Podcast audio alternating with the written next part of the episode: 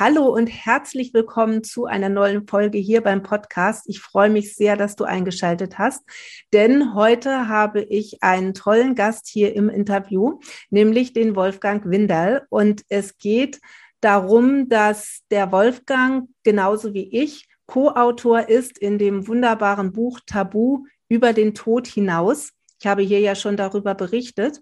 Und ja, der Wolfgang wird uns heute erzählen, wie er dazu gekommen ist, bei diesem tollen Projekt mitzumachen und auch ein bisschen aus seiner Geschichte vorlesen. Aber erstmal herzlich willkommen, Wolfgang. Stell dich doch bitte mal vor. Ja, liebe Heidrun, herzlichen Dank für das, dass ich hier an dem wunderbaren Podcast teilnehmen darf. Also ich bin der Wolfgang, Wolfgang Winder, Winder mein Nachname. Und ähm, ich bin schon ein bisschen über 50 Jahre alt, habe die 50 schon überschritten. Und ich wohne hier im schönen südlichen Raum von Deutschland, in Bayern, Nähe von Augsburg. Und ja, ich habe drei Kinder. Ähm, ich lebe hier ganz normal auf dem Land und ähm, ich, ich habe ein kleines Hobby entdeckt. Das ist vielleicht ganz wichtig. Und zwar, das ist, äh, das bin ich selbst. Ja, das Menschsein, ähm, das ist das, das, was mich bewegt.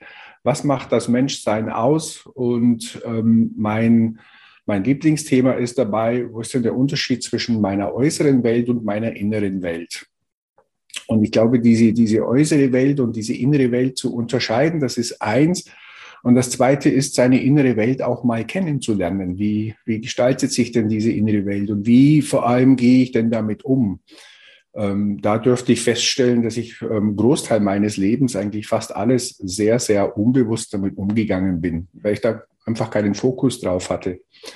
Ja, so ist mein Weg aus einem sehr karriereorientierten Leben ähm, mit, einem, mit, mit einem einschneidenden Ereignis, dem Tod meines Vaters, dann in eine andere Richtung abgebogen, und zwar auf der Suche nach meiner inneren Welt, der Suche nach mir selbst. Ich glaube, das ist es, was es ziemlich gut beschreibt. Und äh, ich durfte da vieles entdecken. Und ähm, für mich ist das eine sehr bereichernde Zeit, die letzten Jahre, gerade auch die letzten zwei Jahre, die für mich sehr intensiv waren, begleitet von einer Coaching-Ausbildung, ähm, das mich auch nochmal näher zu mir gebracht hat, ähm, die Themen zu entdecken, die mich eigentlich von meiner inneren Welt weghalten. So, so ist das so, so, ja, das ist teils Hobby, das ist aber auch das Leben, das ich gerade so genieße, ist äh, künftig auch, ähm, ich sag mal, anders zu gestalten, anders durchs Leben zu gehen, es anders wahrzunehmen, mehr wertzuschätzen, auch den einzelnen Tag mehr wertzuschätzen und ähm, mit Dankbarkeit hier auf dieser Erde auch zu sein.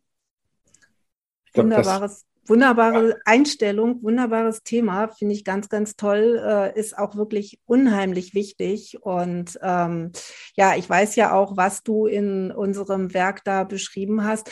Und ähm, was mich und vielleicht auch unsere oder bestimmt auch unsere Hörer da draußen interessieren würde, ähm, wie bist du denn auf die Idee gekommen, bei diesem Buch mitzuwirken? Denn das ist ja eine sehr persönliche Geschichte die du dort erzählst. Und das ist ja auch nicht so ganz einfach, so etwas einmal zu Papier zu bringen und dann auch öffentlich zu machen. Was war denn so deine, deine große Motivation dafür, bei diesem Projekt mitmachen zu wollen? Ja, es ist schön, dass du das fragst, weil ähm, eigentlich war das total witzig. Ich glaube, das Buch hat mich gefunden oder auch die Bettina mit ihrem Projekt hat mich gefunden, ohne dass ich es gesucht habe. Ich hatte Anfang letzten Jahres so einen Impuls, ich dachte mir so, irgendwann, wenn ich mal mit mir fertig bin, das ist ja schon eine, eine, weitreichende Aussage. Also wenn ich mal mit mir fertig bin, ähm, dass ich mich genug und, und, ausgiebig kennengelernt habe, dann schreibe ich mal ein Buch. Mhm. Und das ist so ein Impuls, der, der, der ist dann mal so da und der verzieht dann wieder und ich glaube, dass, dass ich das auch ähm, so gar nie ernsthaft nachverfolgt hätte, weil ich wüsste gar nicht, wie schreibt man ein Buch, wen braucht man dazu, ähm, wie kommt das in den Verlag, wie, keine Ahnung. Also diese ganzen technischen Drumherums, äh, die wären mir alle total verborgen gewesen und ich hätte da nicht gewusst, wen zu kontaktieren. Und so habe ich dann im, ich weiß es nicht mehr, war das März oder April letzten Jahres, äh, per Zufall eine, eine Anzeige von der Bettina gesehen, ähm, sie sucht Co-Autoren für Buchprojekte. Und da waren dann mehrere Buchthemen äh, zur Auswahl. Da gab es Tabu Gewalt, äh, ich glaube Tabu Sucht und äh, unter anderem Tabu Tod. Und das hat mich gleich ähm, angesprungen, dieses Thema. Weil mit dem Tod habe ich etwas erlebt, das mich auch ähm, ja, in meinem Leben, in meinem Dasein geprägt hat, dass das für mich ähm, so, so einfach nicht übergänglich ist. Und ähm, so war das für mich äh, ein, ein, Wink irgendwie, dass das, da machst du mit, da schreibst du deine Geschichte, was du da erlebt hast. Und äh, so kam dann eins auch zum anderen. Ich hatte die Bettina kontaktiert und äh, wir hatten dann mal telefoniert und sie fand das, was ich zu, zu erzählen habe, fand sie total spannend und ähm, auch sehr passend für das Buch. Und ja, so, so kam ich zu dem Buchprojekt. Ja, cool. Tatsächlich ähnlich wie bei mir. Wir haben ja tatsächlich auch die Parallele, dass es ja auch in meiner Geschichte äh, um die, äh, ja, um meine Sterbebegleitung mit meinem Papa geht. Also, dass es auch ähm, eben um meinen Vater geht. Und ähm, wahrscheinlich ist es bei dir auch ähnlich, dass dieses Ereignis ähm, einfach viel in deinem Leben verändert hat, nehme ich mal an. Dass es einfach sehr, ähm, ja, nicht nur sehr prägend ist, sondern dass, also, also ich kann für mich sagen, dass sich mein Leben dadurch zum Positiven tatsächlich auf den Kopf gestellt hat. Mhm. Ja, das, das äh, möchte ich gerne auch so bestätigen. Ähm, ich möchte aber auch mit anmerken, dass das bei mir nicht so von heute auf morgen passiert ist. Mhm. Also mit dem, mit dem Ereignis des Todes ist, ähm, da war das ganz präsent und doch ist es wieder etwas abgeflacht, weil ähm, in der äußeren Welt die Ablenkung einfach so groß ist. Oder ich habe das so erfahren, dass ich das auch wieder teils vergessen, verdrängt habe. Und so über die Jahre hinweg hat mir das, äh, ja, ich weiß nicht, das Universum, das Leben, wer auch immer, immer wieder mal so einen, einen Hinweis geschickt. Guck mal, da wolltest du doch schon mal genauer hinschauen. Da ist etwas, da passt vielleicht etwas nicht ganz in deinem Leben. Schau dir das mal genau an. Und diese Hinweise sind vielleicht nicht immer einfach zu nehmen, aber im Rückblick hat das alles genau zusammengepasst. Mhm. Ja. Und so äh, interessant ist ja auch, wenn ich meine Kinder heute frage oder so, die den, den, äh, den Veränderungsprozess von mir ähm, auch erstmal annehmen müssen. Mhm. Ja? Das ist ähm, auch da, mit den, gerade mit Kindern ist das sehr interessant. Als Elternteil lebst du etwas vor. Mhm. Und Kinder schauen sich das ab. Und auf einmal gilt das, was sie vorgelebt äh, bekommen haben, über ihre prägende Zeit auf einmal nicht mehr. Mhm. Zumindest mal bei mir. Also ich stelle das selber in Frage. Und das ist auch etwas, wo die erstmal mitkommen müssen. Ja, fand ich, äh, ist sehr, sehr spannend, auch, auch in der heutigen Zeit noch. Also auch mein Buch zu veröffentlichen ich kann mich da auch noch dran erinnern, mein mittleres äh, Kind, mein zweiter Sohn, der hat sich gleich hingesetzt, als die ersten Bücher kamen, hat gleich mein Kapitel gelesen und äh, in einem Zug und äh, guckt mich so an, so ein bisschen wie, oh, was hätte ich jetzt so, also mit dem Blick hätte ich jetzt so nicht erwartet. Auch mit einem Blick vielleicht kann ich jetzt so einfach gar nicht nehmen, was da drin steht, aber doch erkennbar, dass ihn das an einer Stelle berührt, wo er das vielleicht selber noch gar nicht so genau weiß. Mhm. Und ähm, ich glaube, was es gerade mit ähm, bei mir in dem Fall mit Kindern noch einen ganz besonderen Aspekt hat, ähm, meine Kinder, die können sich wahrscheinlich irgendwann mal daran erinnern, dass man auch in seinem Leben mal eine andere Entscheidung treffen kann, auch mal etwas anders machen kann, weil ähm, das haben sie auch mal vorgelebt bekommen. Ja. Und ähm, von daher ist das total spannend. Oder auch genauso meine, meine Tochter, die dieses äh, mein Kapitel zusammen mit einer Freundin gelesen hat. Und dann sagt die Freundin zu mir, uh, sehr emotional. ja.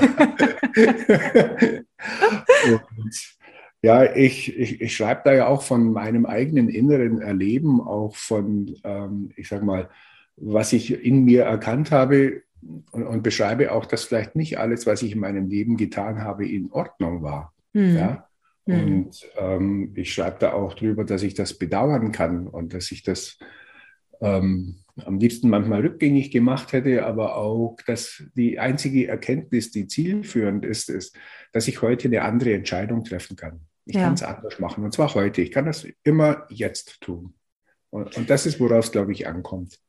Absolut, denn das, was gewesen ist, das können wir sowieso nicht mehr verändern, aber wir können aus den Dingen, die wir erleben, einfach lernen, etwas anders zu machen und äh, ja, eine andere Entscheidung zu treffen, nicht als man damals getroffen hat, denn das ist geschehen, aber einfach generell anders zu leben und andere Entscheidungen zu treffen. Und glaube, so ein Ereignis, einen Menschen zu verlieren, der einem so nahe steht, das verändert eben auch unweigerlich. Und das wirklich auch als Anlass zu nehmen, auch diese Trauer mal zu schauen, was kann ich denn vielleicht in meinem Leben für mich noch verändern, um einfach auch wirklich mehr den Moment zu leben, wie du vorhin schon sagtest, und eben nicht äh, ähm, ja immer zu gucken, Dingen hinterher zu hetzen, sondern wirklich einfach den Moment zu leben und zu genießen und gerade auch mit den Menschen, die um einen herum sind, eben ganz intensiv Zeit zu verbringen. Also das war auch eine Lernerfahrung für mich aus dieser Geschichte, dass oder aus dieser ähm, ja aus diesem diesem Tod und diesem Kampf, den mein Vater eben zum Schluss auch hatte, einfach zu sehen, dass es so wichtig ist, dass man die Zeit mit den Menschen dann verbringt, wenn man sie verbringen kann und dass man sich nicht hinterher sagen muss, hätte ich doch mal. Mhm. Und deswegen ist das, ja, kann sowas auch sehr lehrreich sein. Ja, und ich habe auch noch etwas, was ich teilen möchte. Das ist der Prozess des Schreibens. Ähm, ich fand das ähm, ja beeindruckend, phänomenal, äh, nicht erwartet.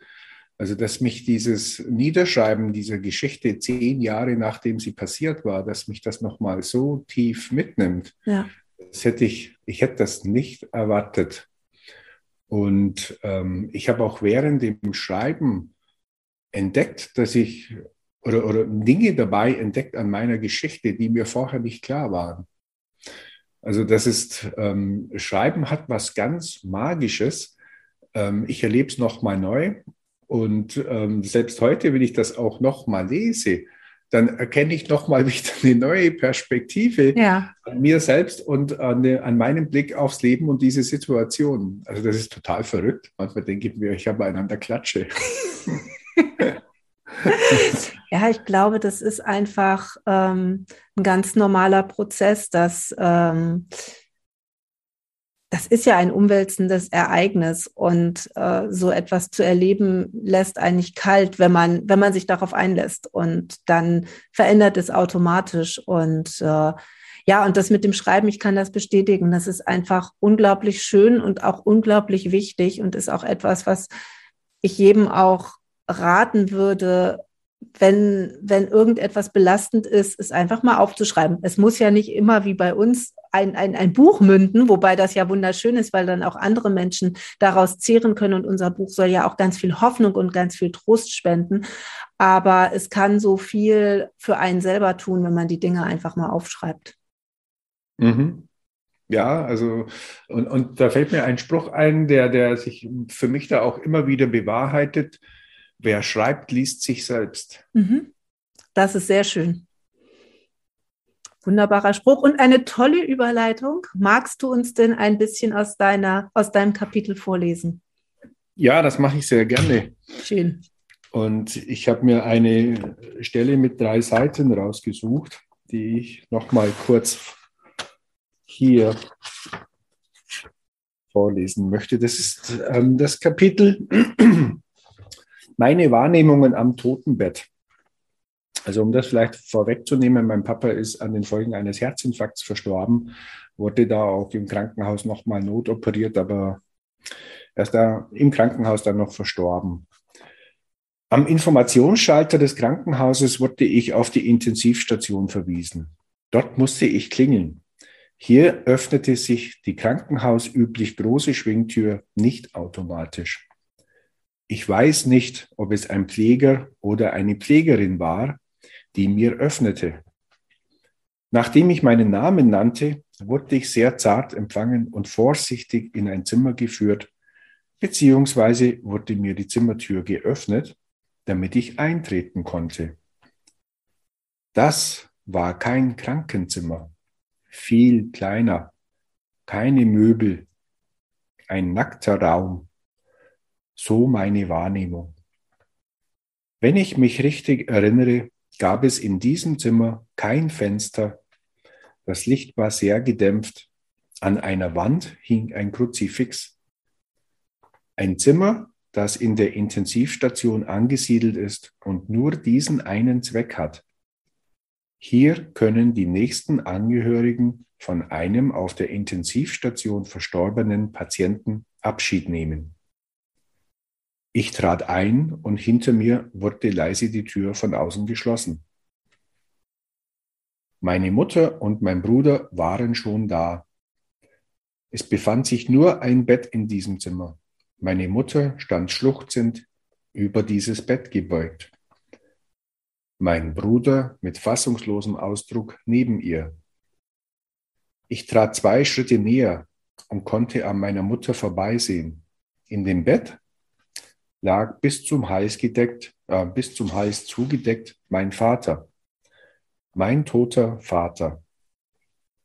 In diesem Zimmer war es still, totenstill. In diesem Zimmer gab es meine äußere Welt nicht. In diesem Zimmer gab es keine Zeit, keine Hoffnung und keinen Mut. In diesem Zimmer gab es nichts zu tun, außer zu sein und wahrzunehmen. In diesem Zimmer gab es kein Besser als andere und auch kein Streben nach mehr. In diesem Zimmer gab es nur Stille, Bewusstsein Wahrnehmung, Abschied und Trauerschmerz und Frieden. Ich fand mich von geistigem Nebel umgeben, unecht, als erlebte das nicht ich, als wäre ich nur ein Beobachter dieser Szene. Ich glaube, ich fühlte nichts, ich war fassungslos und geschockt. Mein Vater hatte keine Vorerkrankung. Mit seinen knapp 70 Jahren war er gesund. Sein plötzlicher Tod traf wie ein Blitz aus heiterem Himmel. Er lag da, einfach nur da. Sein Körper lag da. Ich erkannte ihn und doch auch nicht. So vertraut und doch so fremd. Sein Körper ohne Leben gab mir einen Hinweis auf ihn. Doch ohne Leben war es nur sein Körper. In mir gab es einen Impuls, ihn zu berühren und gleichzeitig auch das nicht zu tun. Das erste Mal in meinem Leben würde ich einen toten Menschen berühren. Ich berührte ihn. Diese Berührung war vertraut und gleichzeitig fremd. Heute vermag ich dieses Fremd mit Worten zu erklären. Und das drückt so vieles aus, was das Leben ausmacht. Mein toter Vater gab keine Resonanz und keine Reaktion auf meine Berührung. Keine Mimik, die sich veränderte, keine Augen, die meine Augen suchten und den Blick erwiderten, kein Zucken oder ähnliches an der Stelle seiner Hand, die ich berührte. Wo war mein Vater? Hier war sein Körper ohne Leben.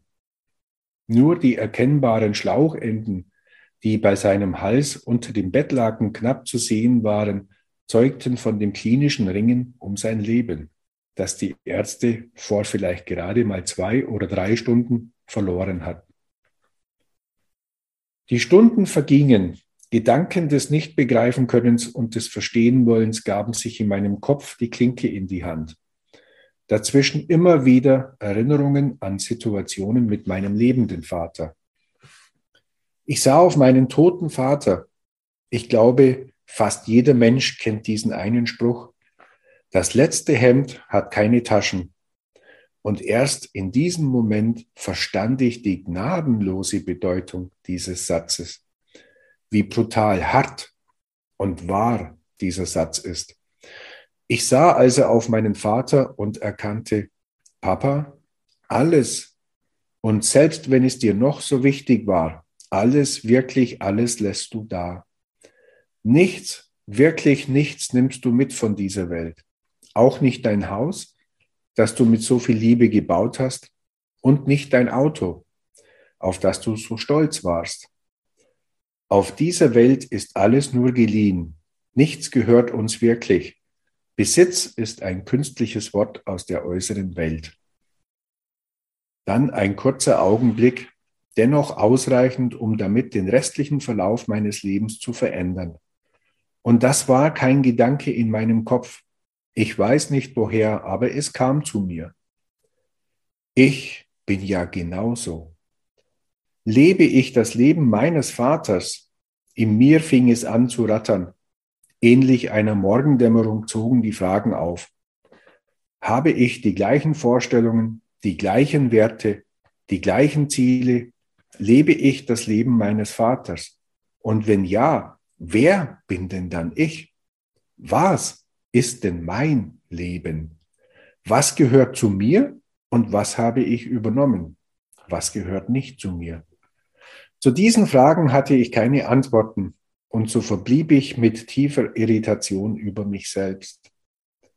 Und obwohl dies so einschneidend für mich in diesem Moment war, sollten noch Jahre vergehen, bis ich mich wirklich mit den entscheidenden Fragen des Lebens auseinandersetzte.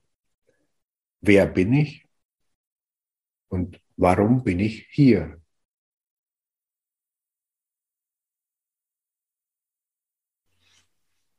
Wow, danke schön. Ganz, ganz toll, sehr beeindruckend. Ich habe Gänsehaut gekriegt.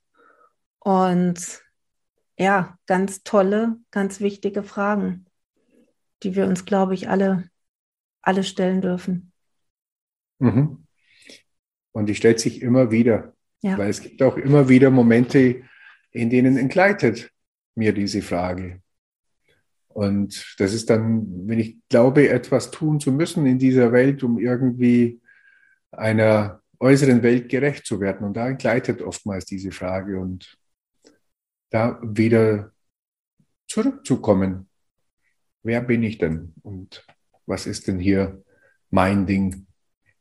Warum bin ich denn hier?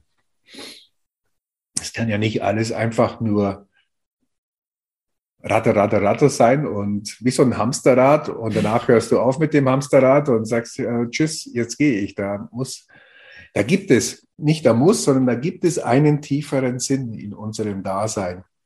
Und, und für, für mich ist auch so, diesen tieferen Sinn komme ich nur dann auf die Spur, wenn ich mich darauf einlasse.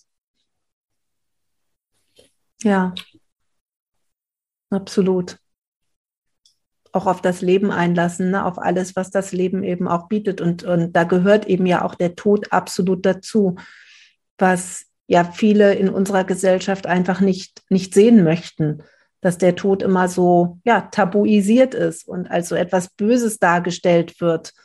Mhm. Aber es ist das einzige Thema, was jeden von uns in seinem Leben betreffen wird. Und wir mhm. alle müssen uns diesem Thema stellen. Ja, und das ist so, so, so ein banaler Satz, aber der ist so wahr. Also erst wenn ich mich mit dem Tod auseinandersetze und zunächst mal für mich ist das wahr und wenn ich das akzeptiere und verstanden habe, dass das so ist, erst dann macht das Leben einen Sinn. Ja. Also da ist auch dieses ähm, Liebe im Moment, weil es gibt nichts anderes, ja. Also das erschließt sich dann viel, ähm, das ist wie eine innere Wahrheit. Das kann man auch mit, mit Worten nicht, nicht erklären eigentlich, was das heißt. Ähm, lebe im Moment oder das Hier und Jetzt. Und, ähm, aber wenn man, also mir ging es so, die Auseinandersetzung mit dem Tod und auch das zu akzeptieren und auch in, in meiner Geschichte in dem Buch sind ja noch mehr, mehr Erkenntnisse versteckt die, die mir einfach klar die Augen geöffnet haben.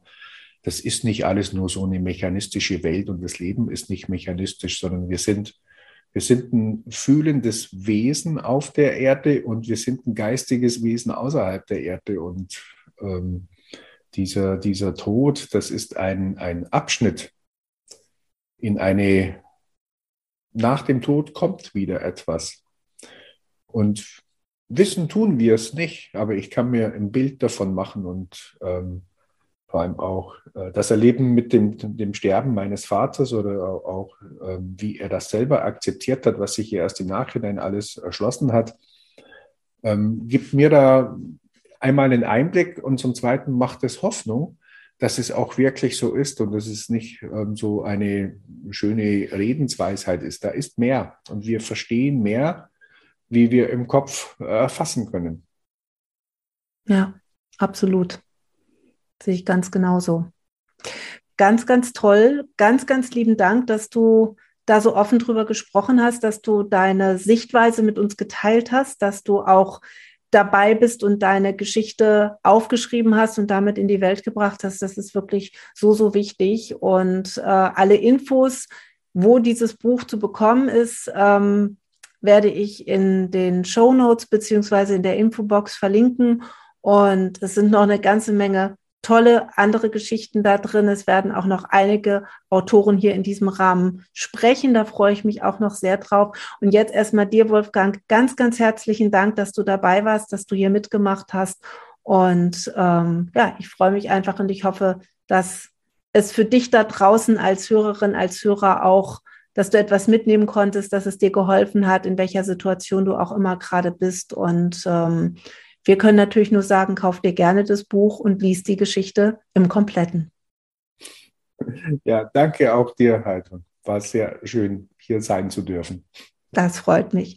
Dann sagen wir Tschüss und ich freue mich, wenn du das nächste Mal wieder einschaltest und auch die nächste Folge mit anhörst.